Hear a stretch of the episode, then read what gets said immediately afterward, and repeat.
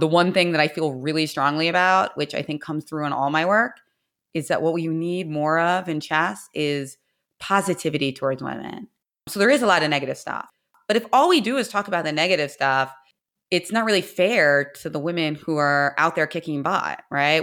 I think that being positive is not just some buzzword, it's an imperative if we want to push women forward in the game.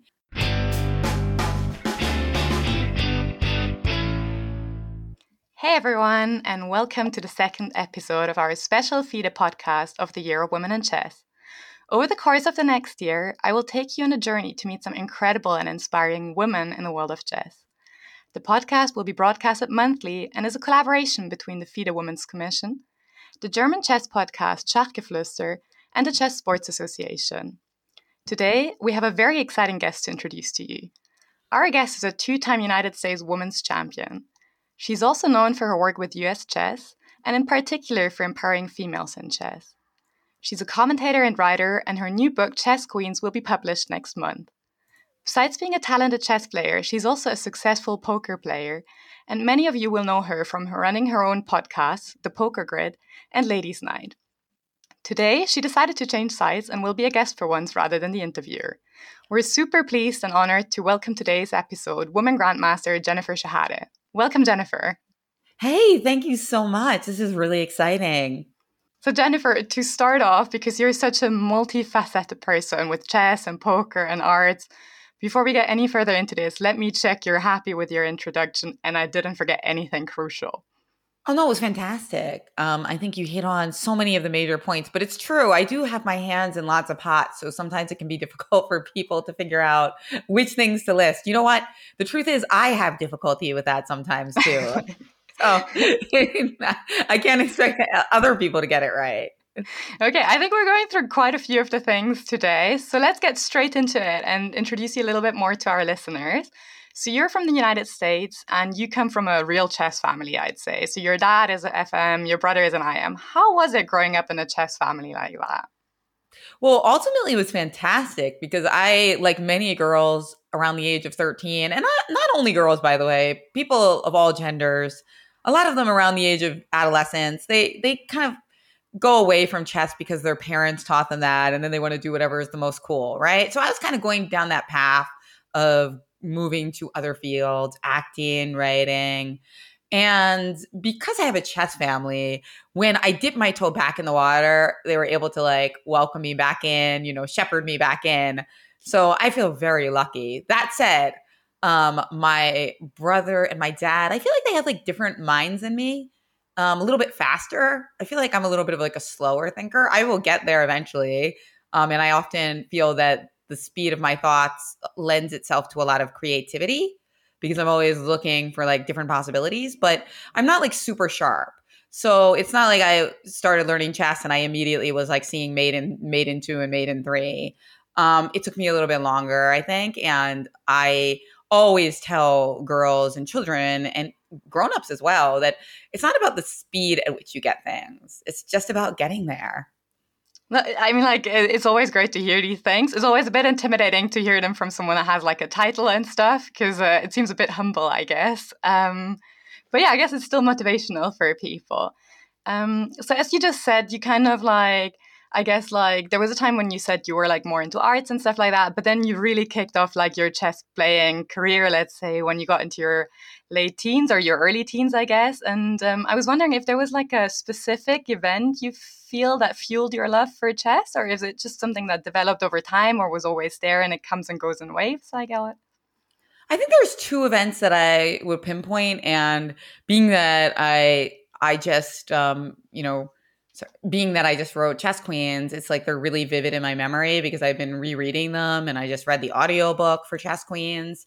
There's two in particular. One was Chicago. I was pretty low rated at the time, probably around 1600. I played in a US Open and I just remember um, before I used to be really sad that I was one of the only girls, but now I was at an age, I think I was 14, where it was actually kind of cool. Like I was one of the only girls, but that was that was neat. And I started to beat people who were like 2000, 2100 in blitz. And I was floored. I couldn't believe that I was finding this talent for the game. And I gained probably a couple hundred rating points in one event. And I had a blast. I think the second part is even more important. I won a lot of rating points and I had so much fun. And suddenly I was like, yes, I'm in.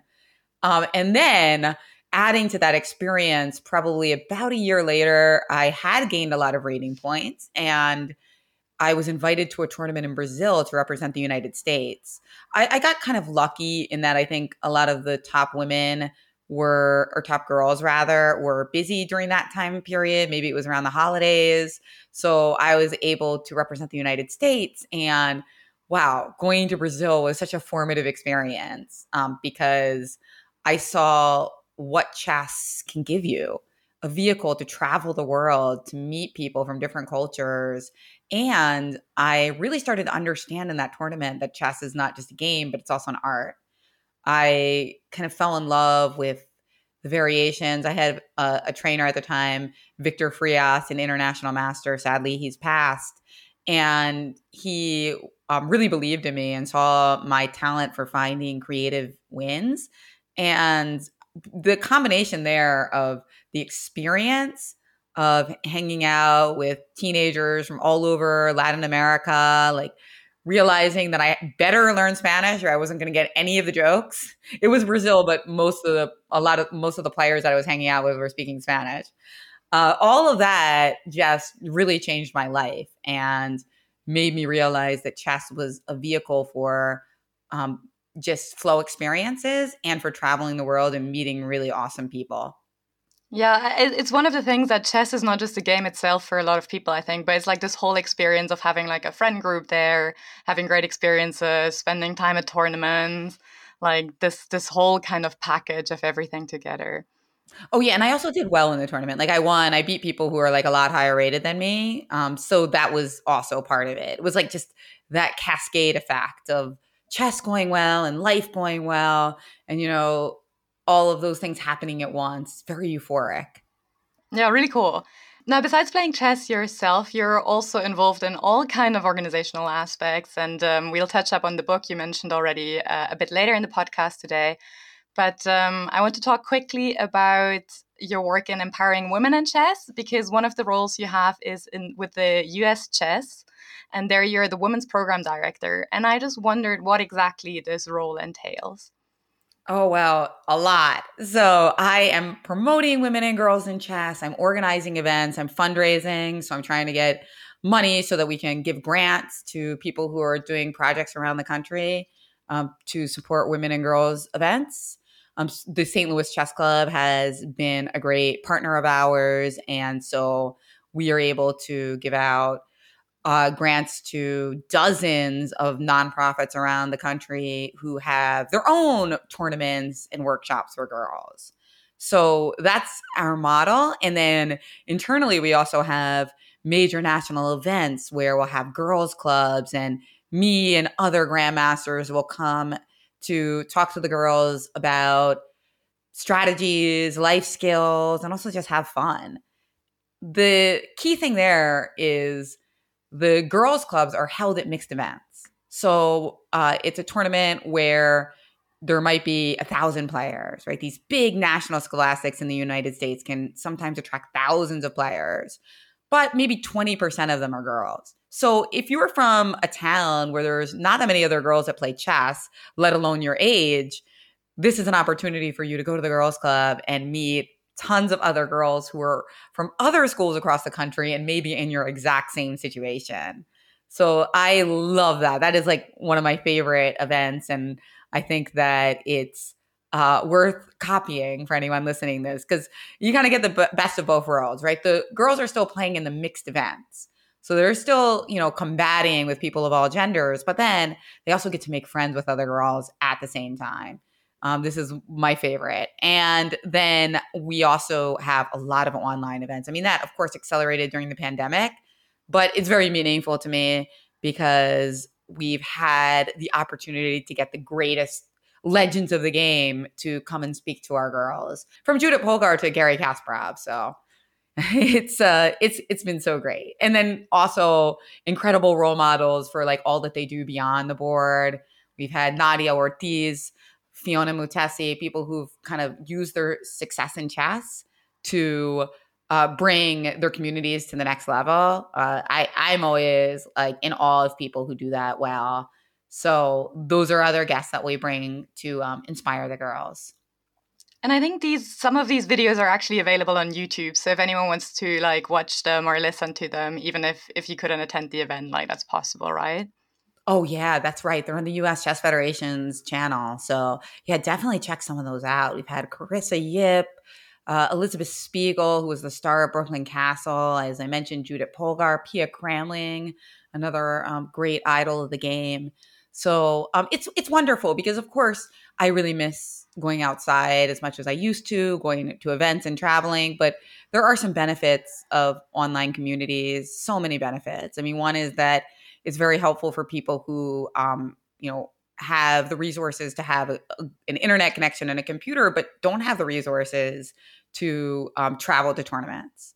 Um, it's very good for people with disabilities. It's also really good for limited budget and getting people who you would never have the time to speak to us, right?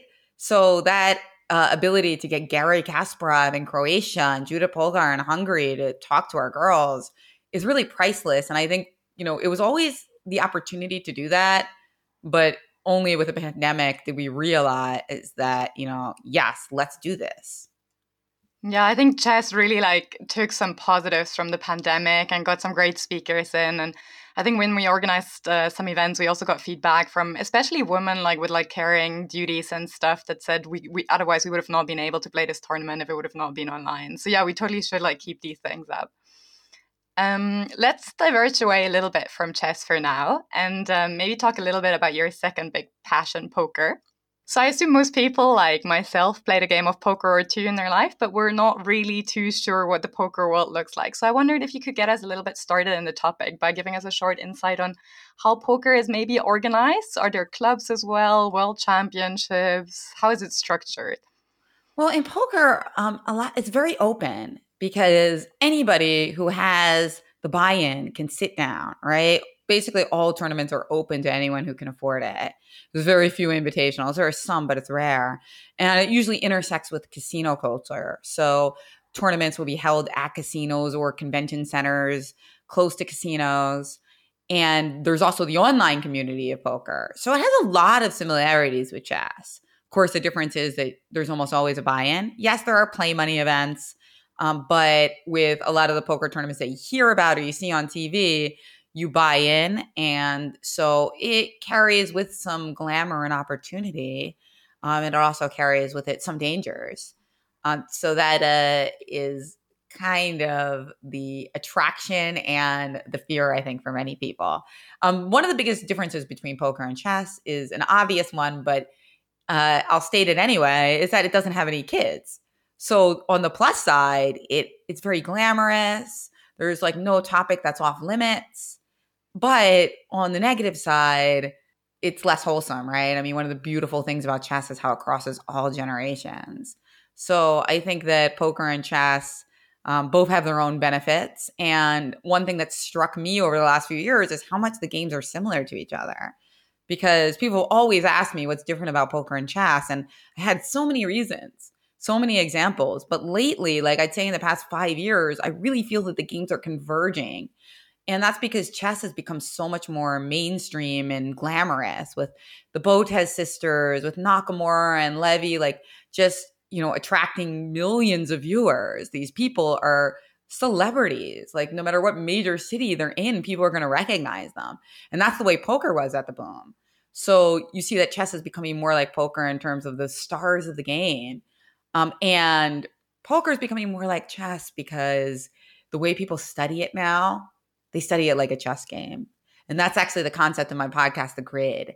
They flatten out poker so that you study all the different possible hands you could possibly get in a situation and you put it on a grid. Um, it's like looks like it's a big chessboard. It's 13 by 13. And then you're trying to figure out which parts of that chessboard um, your opponent could have and which ones you might have in similar situations and seeing how they interact with each other. So it has that visual side that reminds me a lot of chess. Uh, and also, I think in recent years, chess has become more psychological.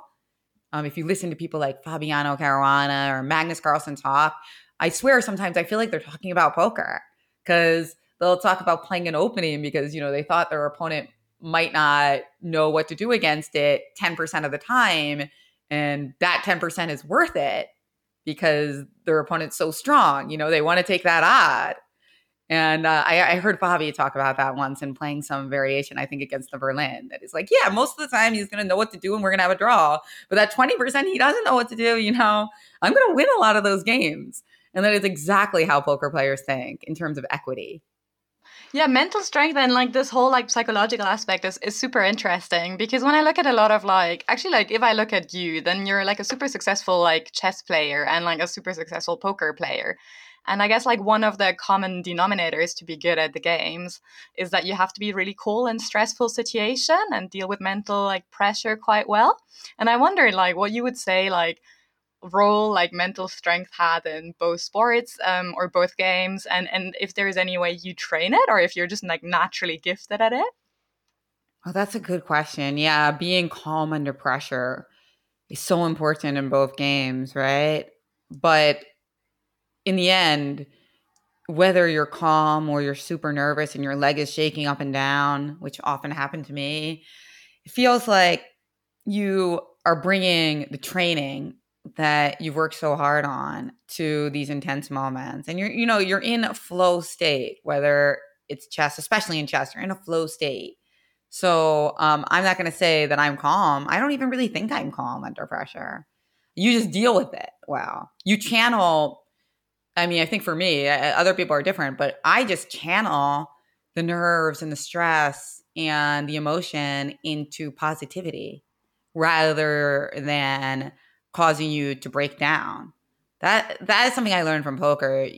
It's easier to work with who you are than to change who you are. So being that I'm a very emotional person, I'd rather work with my emotions to become a great poker player than to say like, no, I, I want to shut out all of my emotions during the game, you know? And for instance, one way I did that in poker is I'm emotional about the decisions that I make you know, I want to make good decisions and not make bad decisions, but I'm not emotional about the results.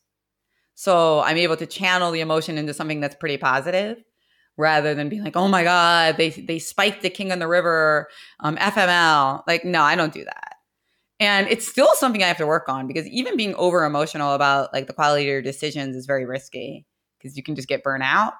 But it, at least it has a positive core that you're trying to make better decisions and be better. Yeah, I actually love that advice. It's it's very it's very nice to think um, rather than trying to change yourself properly to just channel it in something positive. That is that's really nice. Um, maybe one final question to to end up on the poker part. So one of the big differences you did mention is that in poker there are of course no minors and I was wondering, that means they have like a lot of, for example, like all their programs to to get more females into the sport is like very focused on adults. Whereas I feel in chess there is a lot of programs, but it seems very channeled towards children and girls, which is great. But I was wondering if, if with your experience, you would say there is some things we could learn from poker because they have so much more experience in working with adult women. Yeah, absolutely. I'm actually on the board of an organization called Poker Power, where we aim to teach 1 million women poker. And we actually do teach girls as well, too. They just play for play money. And I think that you're right. Chess needs to think about how we can make ourselves more appealing to adults because it is so important, I think, to grow the game at all levels. And sometimes we focus just too much on um, the the the little ones, which is great because you know they're they're our future, right? But it's also that border of being ageist, right? So you want to promote youth because you know that they're the future minds that are going to um, you know rule the world, right? But at the same time, also people who are older still have so much life in front of them and are so valuable and we need to also encourage them to play chess and play poker and develop themselves and enjoy themselves. And so I guess what I try to do when I'm a commentator is I try to resist the knee jerk narrative that the young person is beating the old person and isn't that funny because it's like a little kid beating an older person. I I try to stay away from that for the most part because I think it's a bit cliched and I think that it's important to look at it both ways because I mean honestly nowadays uh, it's often more surprising the other way around because you can also flip that script and say like it's not surprising that the little kid is beating the grown up. The opposite is surprising because the kid is able to study chess all day and the grown up probably has a job and all sorts of responsibilities. So kudos to them. So I, I i try to be sensitive to that because i've noticed that that narrative is a bit overused yeah, I, I, think it's great that we have so many programs like um, supporting kids and teaching kids, and I think that should be one of the focuses for sure. But especially if I'm at chess tournaments, sometimes, I mean, in a lot of ways, it is still very traditional how childcare is divide, divided, and we see a lot of like moms at the tournaments. And I always wonder, well, if we could get all these moms to play and use the time at the tournament for like playing, that would be such a big group we would reach out to, for example. Yeah, that's a great point. And we we do target some of those moms with uh, workshops, and we try to make, like you mentioned earlier, that moms um, often can pop in in the online events because they're so busy whereas like a live event would be really difficult for them so yeah i think that is really important one of the things that makes it difficult is that when you have limited resources teaching kids and giving resources to kids is always going to reach more person per, per mm-hmm. dollar because it's just there's like a larger critical mass of people who are interested. So um, when you're reaching out to grown-ups and seniors, which are so important, they get they have so much to learn from the benefits of chess. They have so much to learn from chess, I think, and they kind of learn it in a different way instead of soaking up the patterns. I think they almost think about the things in their life that they love and you know that they're good at, and they apply that type of framework of thinking to chess which is really interesting. Sometimes it can make it harder to improve, but it also, I think, allows them to appreciate so many things about the game and about their own minds. Um, but the challenge is that dollar for dollar, of course, it's it, eh, the outreach efforts are not going to be as um, uh, as uh, what's the word? You're not going to reach as many people for the money that you mm-hmm. spent. But I still think it's worthwhile because at the end of the day, those grown-ups are probably going to teach kids in their community, right? Their families.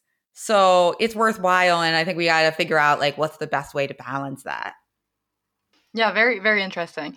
Okay, I, I also want to speak a little bit about your more creative projects, I guess. Um, so one of your you're also doing like art pieces and one of them is actually called not particularly beautiful and i absolutely love the piece and i saw that it's currently uh, at an exhibition in the world chess hall of fame in st louis um, and I think it's a really great piece to kind of demonstrate the kind of sexism we still have in chess, sadly.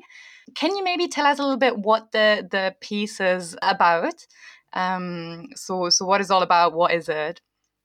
Well, Not Particularly Beautiful is a piece that I created with my husband. It originally unveiled at the Boston's Sculptors Gallery with another amazing artist, Donna Dodson.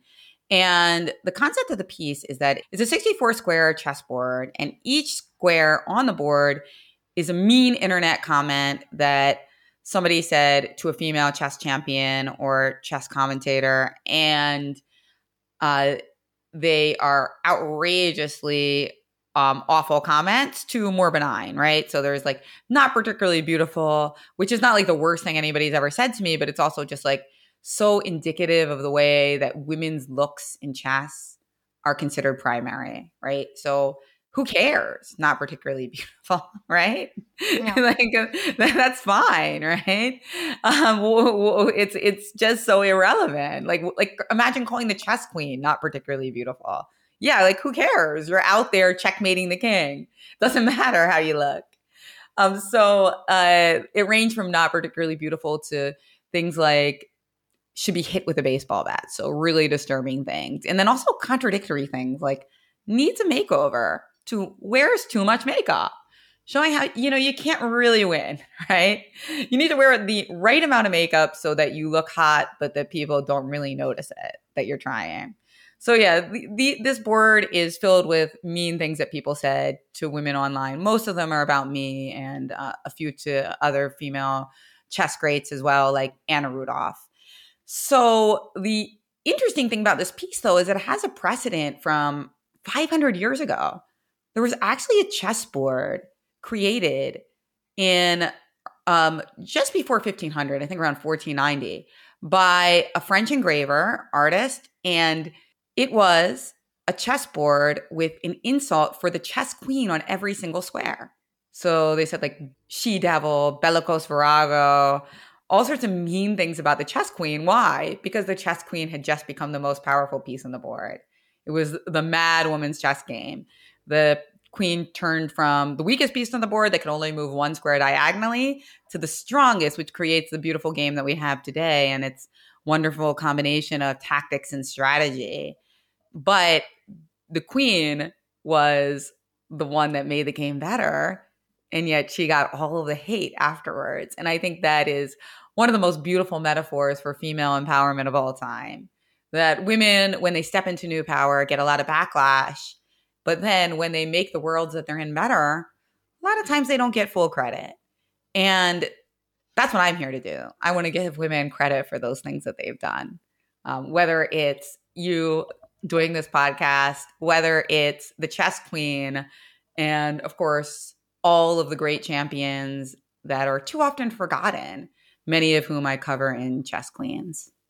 Yeah, we'll get to the big chess queens in a second with your book. I just have one more question about the the the actual piece of art because as you said some of the the insults are pretty straight into your face but then others are more subtle statement they're like expression like girls chest let me see your smile or like a hello gorgeous which which then often people say well i don't understand it's a compliment and maybe this is a good opportunity to for you to phrase again why you think you included these statements nevertheless and why you think they could be problematic or why they are problematic well, it's a, it's a tricky one because I think we live in a world that is very um, obsessed with appearances and surfaces. I mean, look at Instagram, right? And I too am interested in surfaces. I'm interested in these beautiful social media posts and fashion and makeup. So I, I don't think that there's anything wrong with that. And a lot of times, becoming interested in those things um, allows you new opportunities. Uh, but it can go too far. And I think we see that in a lot of places in our society, but especially in places with a big gender divide, like in chess. So there's already way more emphasis on girls and women and how they look than there are on men and boys. But then you supercharge it by creating a subculture where only 10 to 20% of the participants are female. So now not only are they women who get judged more on their looks, but they're a minority. So uh, 10 times as many people are looking at them. And so, how do we balance a natural interest in self expression and interest in how you present yourself to the world with not overdoing it and making girls and women feel that their primary value is how they appear to the world? Because that it, in itself is an impediment to playing great chess. You know, when you play chess, it's about what's inside your brain, what's inside yourself. And so if the emphasis is on how you look, it's going to make it harder for you to be super successful. You know, there was a great piece by Susan Polgar where she wrote about how she tried to look unattractive when she was playing at some point, I think in her teens and early 20s. And she said she did that intentionally because she didn't want to get harassed and she didn't want people to just talk about how she looked. Of course, she's a very beautiful woman, but she tried to understate that intentionally. And you know, I've heard a lot of women say that, and and that's okay. It's totally fine, but I feel like I'd prefer that to be the case because that's just what they want to do, not because they're afraid of how they're going to be perceived or how they're going to be talked about. So it's it's a really complicated, vast question, and you know, it's come up a lot in the media lately, of course, because of the controversial sponsor of uh, FIDE women's events, the uh, Motiva breast implants. And I think that it's something that, you know, I think about every day and because of my work with girls. And I just have to keep thinking about and trying to do as best as I can. Because if I, who think about this all the time and who work with girls, can't strike the balance right, then, you know, God help everyone else, right? This is like a big part of what I do. So I feel like that pressure to like set the right example that you know we live in a capitalist society where people care about surfaces. So i'm not going to say like oh you know don't put take that that off your instagram account. No like i'm not going to hate on anyone trying to use that to their advantage. But also what can we do that's positive to show people that what they think is the most important thing of all yeah, it's, it's very difficult to strike a good balance. And I actually don't think there is a right or wrong. It, it really is also situational dependent. And even age dependent like i think for example when i work with girls it's more important to to really make sure the compliments they get you know are are about their play but then of course once we grow older when we have friends we can of course say oh my you look like uh, you look lovely today you know but like i think there is no right and wrong and it's a super complex question actually I think you're right. I think it is very situation dependent. And that's a key thing. That there's some circumstances where it's just going to make someone's day to tell them that they look awesome because they've been working on their biceps, right? um, or that their arms look great. And sometimes it's just totally inappropriate, right? And so being sensitive to that and like what's just best in each situation is um, a process. Yeah. Okay, then let's move on to your, I guess, like current big project, uh, which is your new book.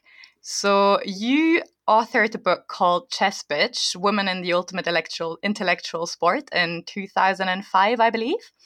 And very excitingly, your new book, uh, Chess Queens, will be out next month. Do you want to give us a short introduction of what the book is going to be all about? Yeah, well, Chess Queens is actually a massive rewrite of Chess Bitch.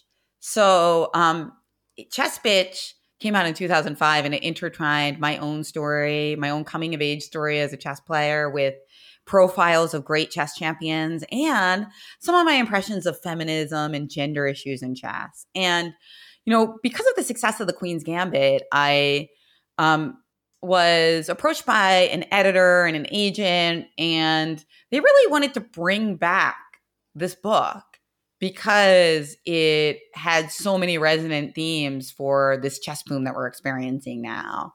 Um, the passion for the game, the fact that it's also uh, not just a game to win, but it's also a game to like learn about our predecessors and to learn about how we can live the best lives we can. Uh, so yeah, they wanted to bring back the book, and I at first I was a little reluctant actually because I'm also working on another book, so I knew that it would like take my focus off that.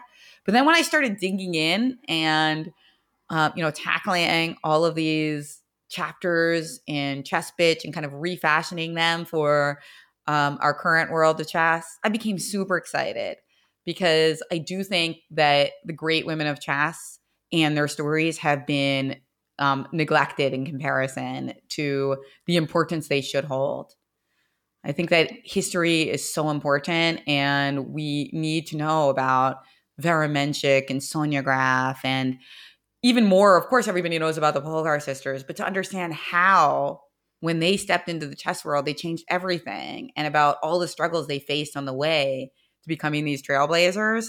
I think the stories are incredibly important. And um, I was proud that this book is going to come back and hopefully influence a whole new generation of chess queens.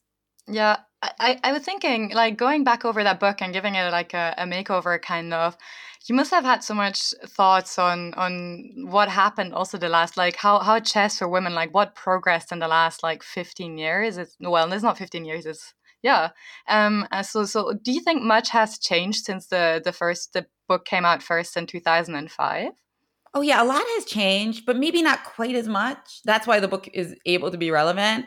I think not quite as much as one might expect, partly because the Judith Polgar is still the strongest player in history.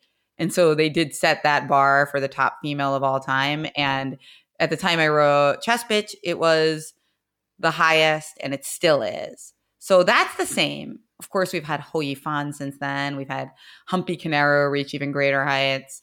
But I think one thing that's changed is uh, the the impression of chess certainly in the united states. Like there were a lot of things i had to change where in the first edition i was like yeah chess isn't popular in the united states. Like what could we do to make it popular? And now i'm like wow it's really popular right?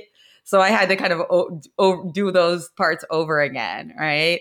Another part is actually when i talked about lookism and sexualization in chess in the first edition um, i was more harsh.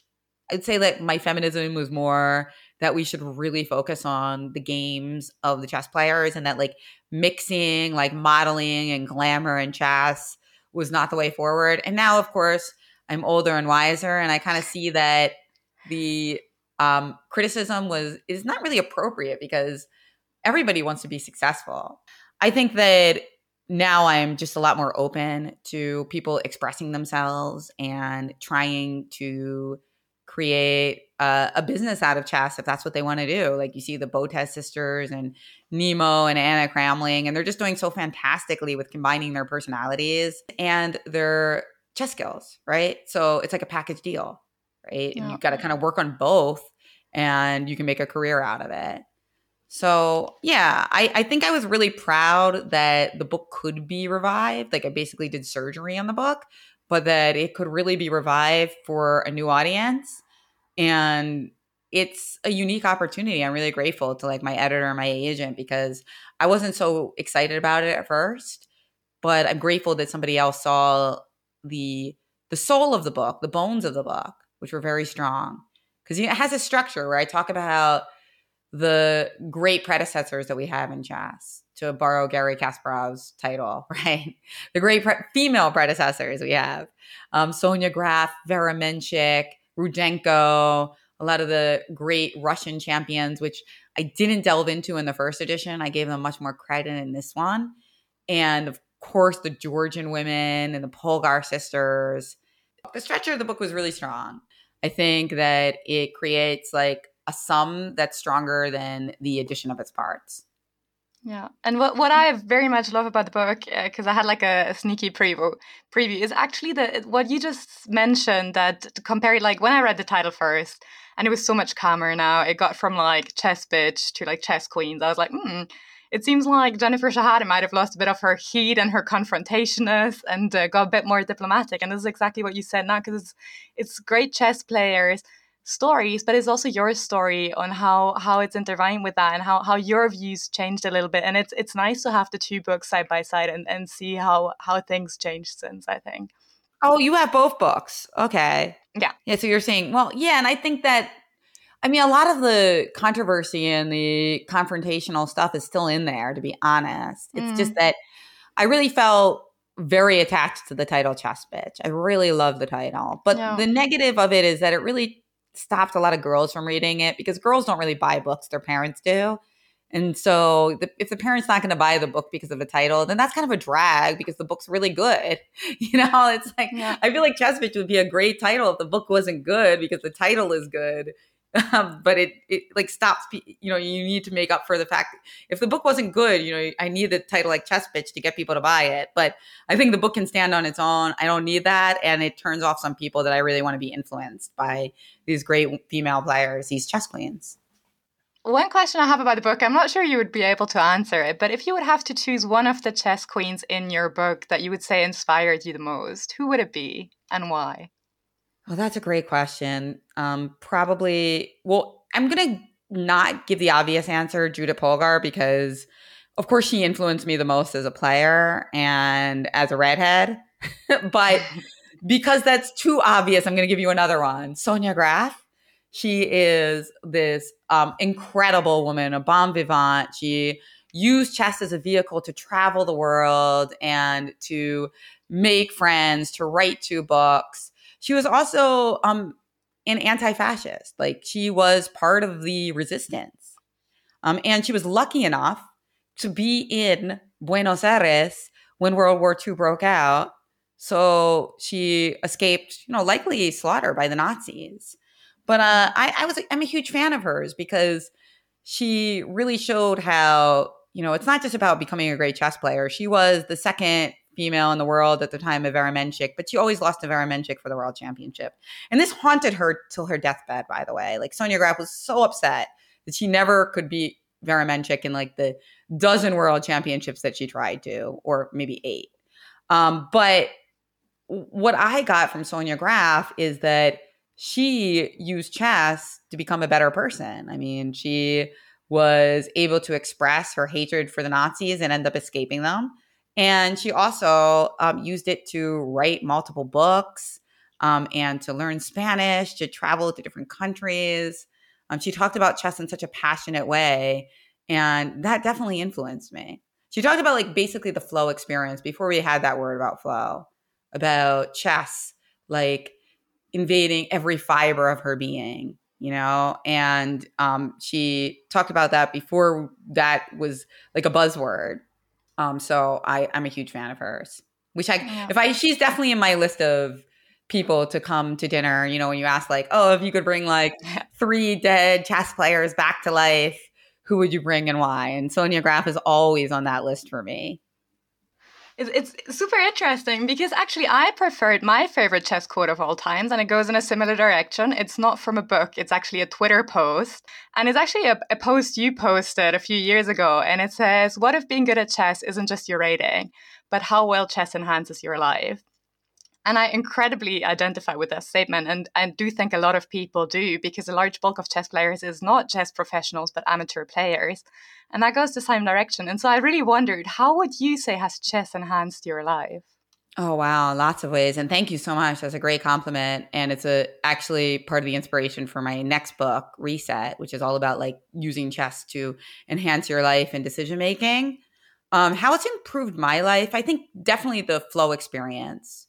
Um, I learned chess when I was very young, of course, and I became proficient at it in my teens and a master at 16.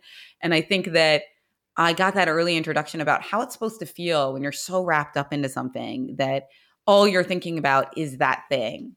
Uh, and uh, that learning that so young allowed me to understand what it's like to be in love, what it's like to be completely absorbed in writing, to be happy you know to me so much of happiness is to be able to lose yourself in that flow experience and um, chess taught me that and i am forever grateful for it.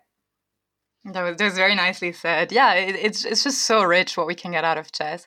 So just really quickly going back uh, to your book so when will it come out exactly and where can people purchase it if now they are really interested in it?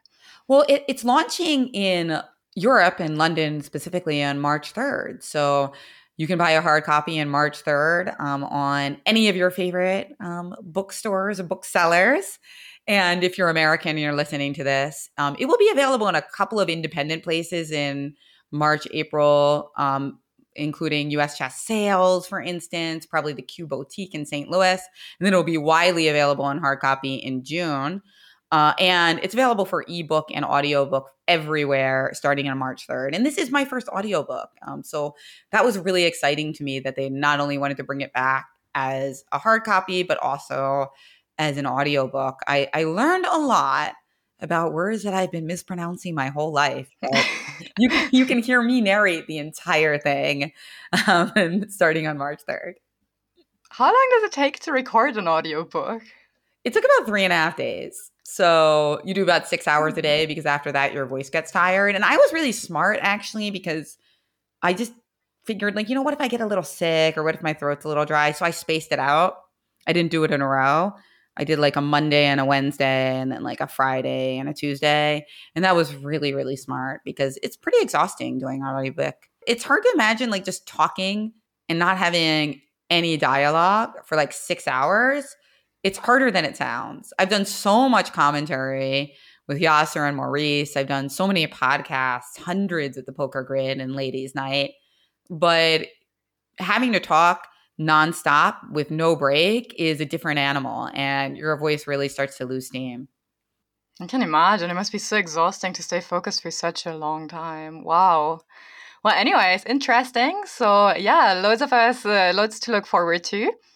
Uh, Okay, so we have a few more minutes. Um, I'm gonna discuss. Would love to discuss some more things that are going on in the in the chess world at the moment, or that are debated there. One of them being a Twitter debate that's going on at the moment, actually, about female titles and whether they should exist or not. And a lot of famous chess players took sides the last few days. And I was wondering, what is your view on female titles? Well, yeah, my view on this has kind of crystallized in recent years. I actually, you know, you asked me about chess bitch versus chess queens, and that is a major thing that's changed in my thoughts in the last 10 years that I kind of forgot. Uh, it is um, when I wrote chess bitch, I was pretty much like on the fence about women's titles and women's events. Like I thought they were, I, I actually called them a necessary evil, I believe. I was like, yeah, there's so few women that we kind of have to have them, but it sucks. Like that is literally what I wrote like 15 years ago. Like now I couldn't disagree with that more. I think that it I was a little gaslit into thinking that just because women were playing separately, it meant that they were admitting that they were inferior. Of course, that's not the case. There's so many different reasons that somebody would want to play with other women, with um, other gender minorities in the world of chess. So uh, I, I kind of like flipped it and said, well, why would people want to play separately? Not why are they saying that they're worse? If you think about it, that's such an effed up way to frame the question. And, you know, that I think as an intellectual is something you have to keep working on. Like, you can answer a question or you can ask, is this the best question? First. And a lot of times it's better to ask, is this the best question before you answer the question? Because sometimes it's a trap. and as for as for women's titles, so women's tournaments, I'm all in. I'm happy for them. You know, I, I'll, I'll say one caveat though. I do think that at some point we need to be aware, like that we should be asking girls and women how much they like these events, rather than just always assume that that's what they want. For instance, I really love things like the tournament in Gibraltar, the Gibraltar, where they had like the battle of the genders, the battle of the sexes. So you included women, but it wasn't women only. Um, I love ideas like that. I love creative ideas where you include women, but you also um, try new things. So yeah, I'm, I'm a big favor of anything that brings more women and girls into the game. So I say like ask them what do they want. As for women's titles, honestly, I'm a lot more mixed feelings about that. Um, I do think that the women's grandmaster title, for instance, corresponds to like a really high rating. Um, most chess players can only dream of getting a rating that high. So it's a great title. Some countries, it's really difficult for women to pursue their chess studies. Um, having the women's grandmaster title can be amazing for their press and for their journeys. So I think hating on that title is ridiculous because it's a strong player and many women should be very proud to have the title. Okay, all that said, it is really difficult to explain to somebody what the women's grandmaster title means when you have 40 grandmasters who are women, right? So it's it's uh, not something to hate on. It's a great title, but maybe we need to think from a PR point of view how to better deal with this because a lot of people are just like cringing when you say women's grandmaster. They hate it. Like mm. I'm especially talking like feminists who don't play chess or, you know, kids, girls who, you know, 13, 14 year old girls, you're explaining the women's grandmaster title.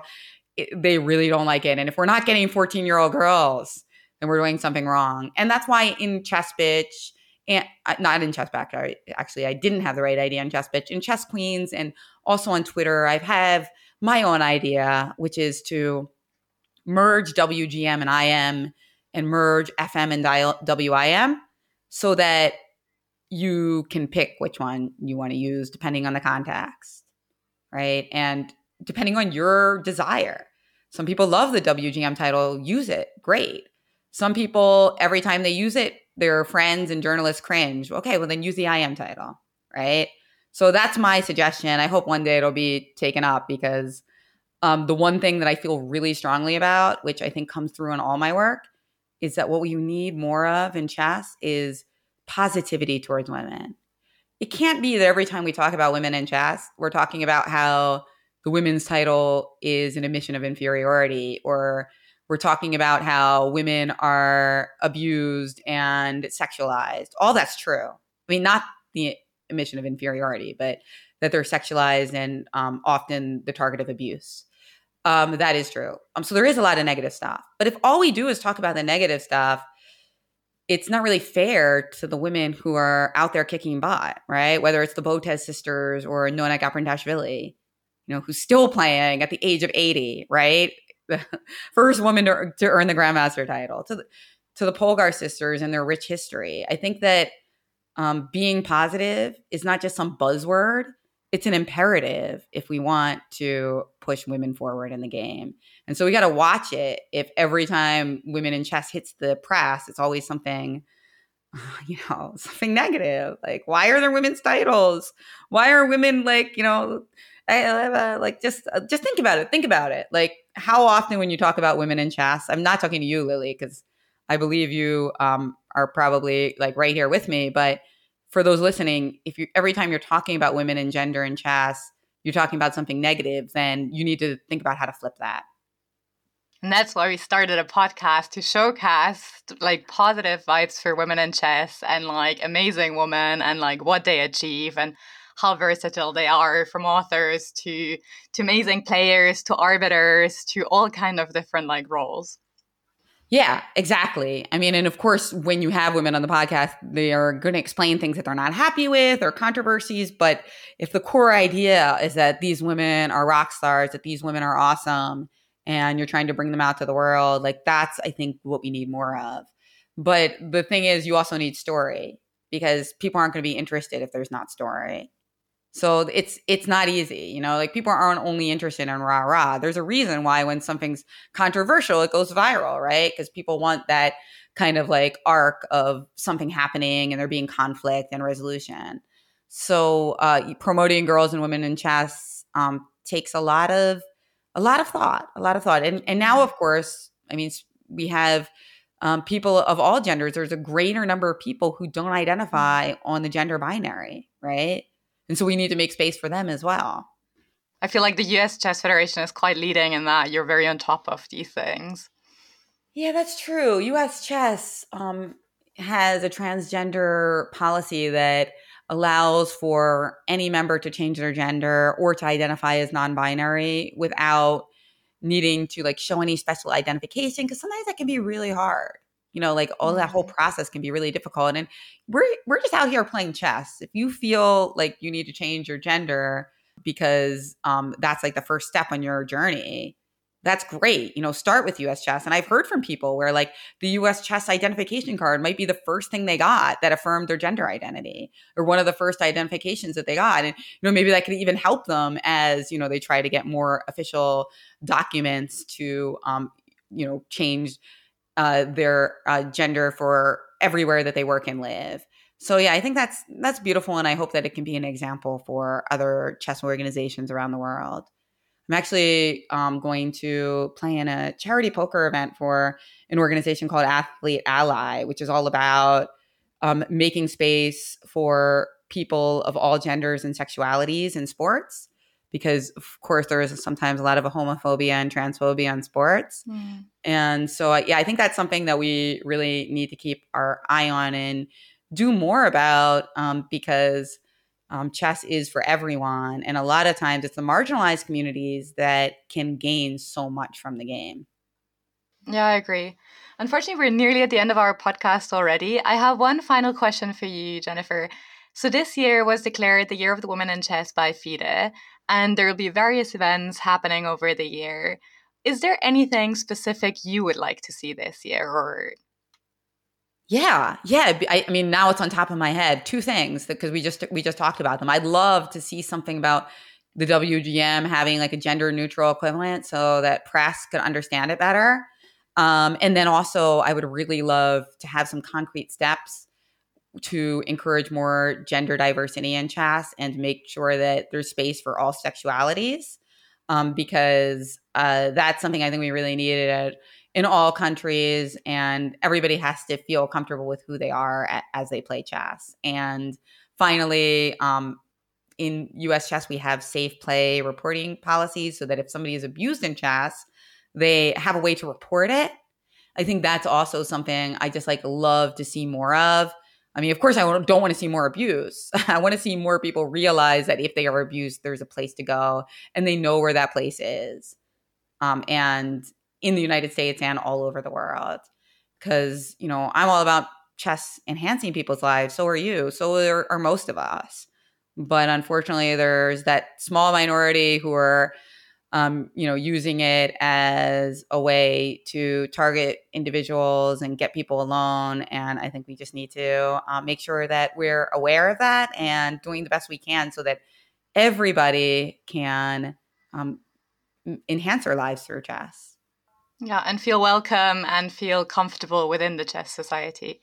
Uh, well, thank you very much for your input and your thought, and the interview in general was super insightful, and it was an absolute honor and pleasure to have you here on our podcast. And we're very much looking forward to your book and your next few projects. So, thank you so much for being with us today. Thank you so much, Lillian. Congrats on the new podcast. I'm so excited for future episodes as well. Thanks, everybody, for listening.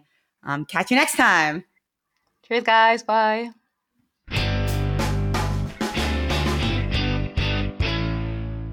Dear chess friends, this is Michael.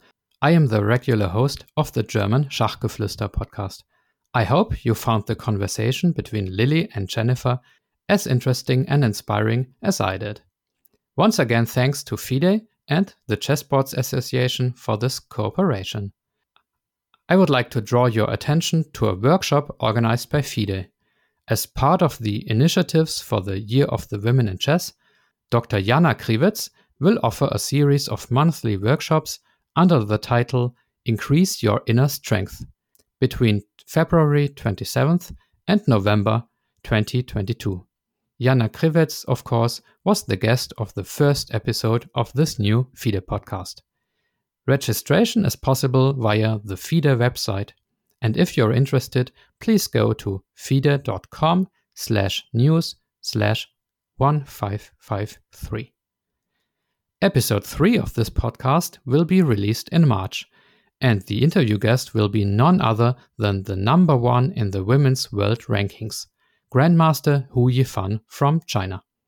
Take care and see you soon.